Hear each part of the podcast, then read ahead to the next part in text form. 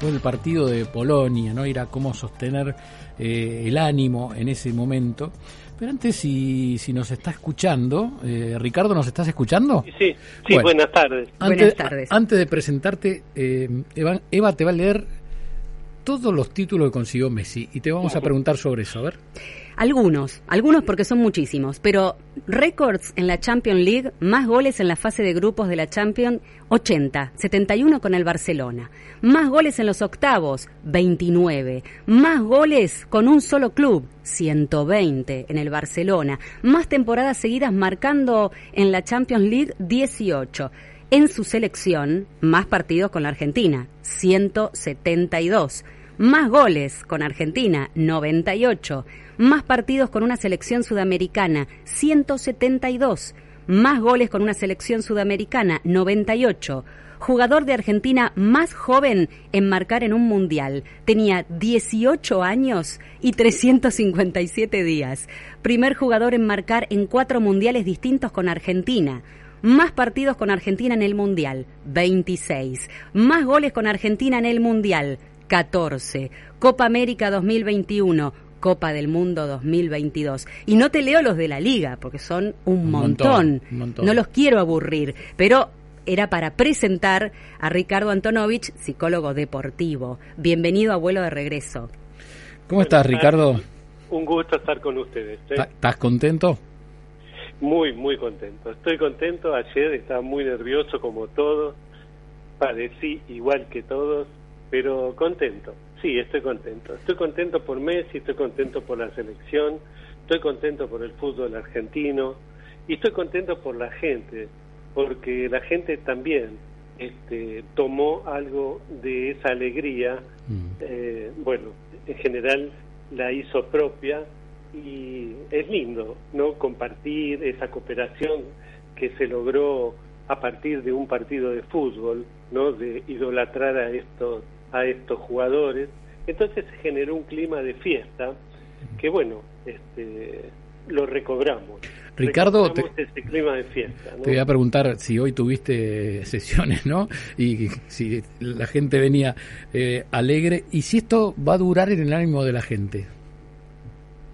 Eh, el triunfo es efímero, dura muy poquito tiempo, ¿no? La derrota este, eh, lleva un duelo, un proceso.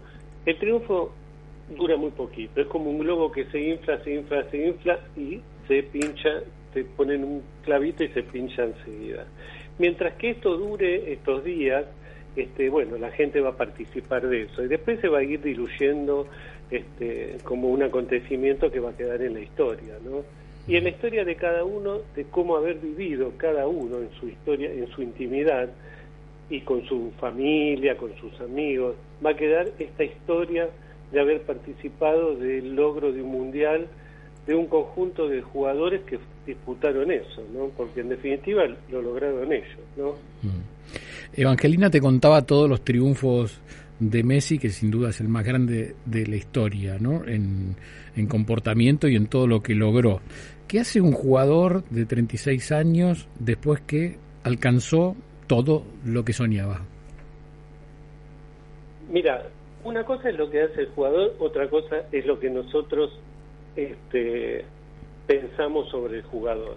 Porque sobre Messi, este, en este momento hay una alegría, porque, este, bueno, nosotros los seres humanos siempre dependemos de otro, nacemos de otro, siempre necesitamos en el imaginario colectivo este, una necesidad, tenemos una necesidad de creer, de idolatrar, eh, de eh, convalidar eh, esta existencia de ídolos, de políticos, de jugadores de fútbol, ¿no? Que, nuestra, que eh, nutran nuestra necesidad de ensoñación, ¿no? Messi tuvo un discreto, ¿no? Encanto de etiquetarlo, ¿no? Lo etiquetaron de todas maneras. Lo que pasa en Messi, mira, el jugar, yo quiero explicarles esto, el jugar está dentro del jugador, Mm. no en el juego. El juego es el instrumento, pero se gana y se pierde dentro del sujeto. ¿Qué quiero decir con esto? Que Messi es el que va a tener que decidir si él eh, quiere seguir jugando, ¿no? Porque está dentro de él esto.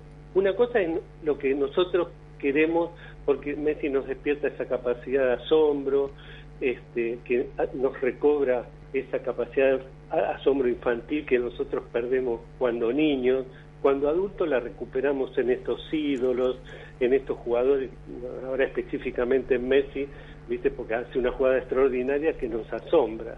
Y bueno, nos da alegría y compartimos esa alegría. Lo que va a pasar con, eh, con Messi está dentro de él, ¿no?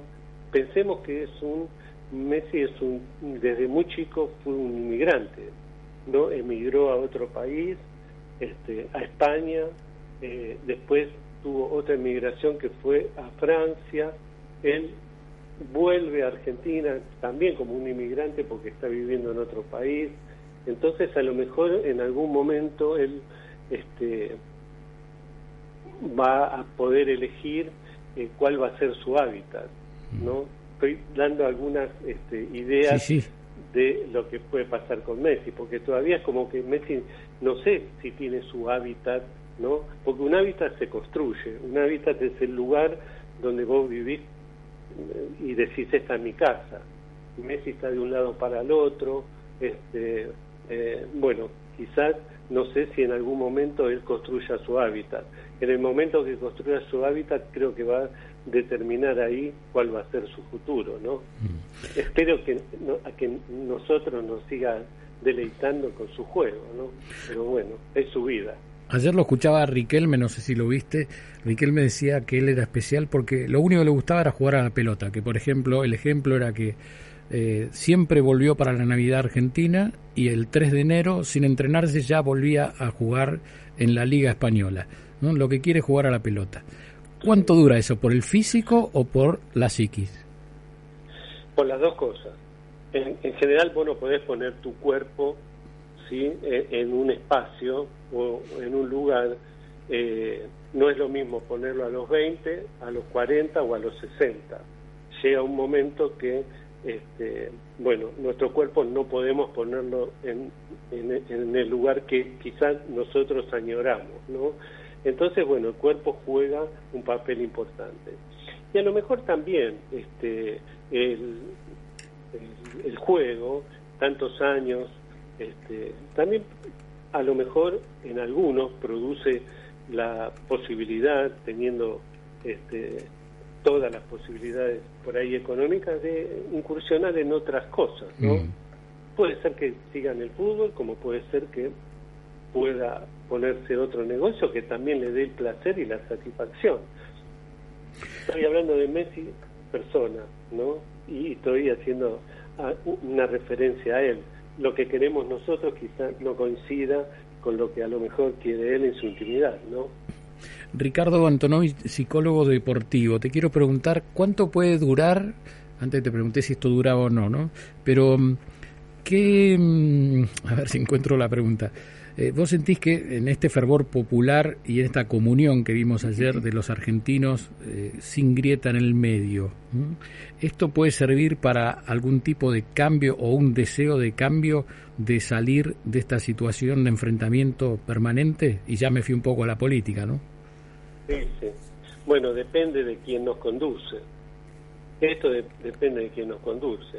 Mira, es un, claro ejemplo, pero la política no tiene nada que ver con el deporte. Es otro, otra cosa opuesta, ¿no? Bueno, tiene que ver con los equipos de fútbol porque la política, la de Carl Smith la definía como amigo o enemigo, ¿no? Es que mm, bueno, o sos amigo o sos enemigo, eso define la política. También este, sucede que si sos hincha de un club, el otro club puede pasar a ser un enemigo también. Uno crea una política, este, formula una política. Pero es llamativo que, bueno, antes se hacían juegos, por ejemplo, los, los emperadores eh, hacían juegos en estadios en donde también, viste, de ahí surge la palabra pan y circo, mm. en donde, bueno, le daban pan para que este, no convulsionara las ciudades porque había tanta gente desocupada y, había tanto hambre que para que no surjan inconvenientes, bueno, fueron el, el hombre ideó este, en ese momento esos eh, espacios, ¿no? En donde, bueno, se divertía la gente eh, con gente que moría también, ¿no? Mm. Con, eh, con peleas, luchas, y bueno, se divertía al pueblo de una manera. Espero que, este, que sea un ejemplo, que dando una alegría al pueblo, el pueblo puede responder alegremente, ¿no? Este, no, este, porque fíjate que los jugadores no fueron este, egoístas y dijeron yo me llevo todo para mí. O quizás lo fueron, pero eh, estaban este, eh, combatiendo, vamos a decir, o por un objetivo que ellos se habían trazado. Lo demás, este, bueno, eh, es fruto de nuestra alegría y nuestra tristeza. La alegría nunca viene de afuera, surge siempre de nuestro interior. Vos podés este, poner un escenario del, del más, este, del, de lo más, eh, del mejor escenario y quizás no te dé alegría, ¿no? Porque en tu interior no estás alegre. Mm. Eh, bueno, ayer este, había gente alegre y había gente de otro lugar que quizás no estaba alegre porque no consiguió este objetivo. Los argentinos sí creo que este, fue un momento de alegría. Ricardo, sí. Eh, discúlpame, estaba leyendo un título, dice, si se suman tantos y asistencias, Messi es el jugador ofensivo más influyente de la historia en el certamen, o sea, en, el, en el Mundial, por encima incluso de Pelé. Es, eh, está por encima de cualquier goleador en los mundiales. Yo pregunto, ¿Es fundamental mantener la humildad y el equilibrio para estar tan arriba y no creértela? Mira, me parece que este, Messi está rodeado de una cuestión familiar que sostiene esa, esa posibilidad que Messi, eso se llama en, un analista podría decir es el narcisismo, cuando uno se ama a sí mismo. No existe más nada que amarse a sí mismo, ¿no? Messi no tiene esa característica porque lo vemos llorar, lo vemos, este, eh, lo vemos. Una persona común. Lo vemos una persona común. Lo vemos una persona común. Este, no, no sé qué puede pasar este, en, el futuro de Messi, como no sé qué puede pasar en el futuro de, nadie, ¿no? Pero eh, no tiene esas características como esa. No, no creo que Messi sea tan humilde como pensamos nosotros humilde. Es un guerrero, mm. ¿no? Pero él mm, se relaciona este, con el periodismo, con sus compañeros, de una manera este, eh, es de amistad, fíjate que hoy escuchaba que por qué Agüero había rezado la copa. ¿viste? Mira, yo creo que el pilar fundamental de esta selección fue la amistad. Qué lindo. El, lazo más fuerte que existe entre los seres humanos es la amistad. Entonces, si Agüero está ahí y lo ves a Messi, imagínate que Agüero tiene un meco y lo llevaba en el hombro. Sí. Imagínate, imagínate si no, no pueden ser amigos. Fíjate la amistad que se percibió, creo que ese fue el lazo, creo que ahí reside eh, la formación de este, eh, de este grupo, ¿no? un grupo como un nudo que se anudó y que me parece que, bueno, tuvo el azar, porque mira, juega la constitución del grupo, cómo juegan los jugadores, más eh, el azar, ¿no? que también juega el azar, porque si hubiese entrado esa pelota en el último minuto, hoy no estaríamos hablando de esto. Bueno, el azar jugó a favor nuestro y también interviene eso, la constitución de los jugadores del buen juego, más el azar constituye el destino. Y el destino fue no que fue favorable para nosotros en este momento. Y esperemos que este, esto dure un tiempo más, pero no debemos este, ahora enfocarnos en que también este, la política es la Asociación del Fútbol Argentino y bueno, esperemos que tomen los recaudos como para este, los próximos este, acontecimientos o, los próximos certámenes que tenga Argentina este, preparada de esta manera. ¿no? Mm. no podemos garantizar. Ricardo Antonovich, eh, psicólogo deportivo, te agradecemos muchísimo estas charlas que tenés con nosotros aquí en vuelo de regreso.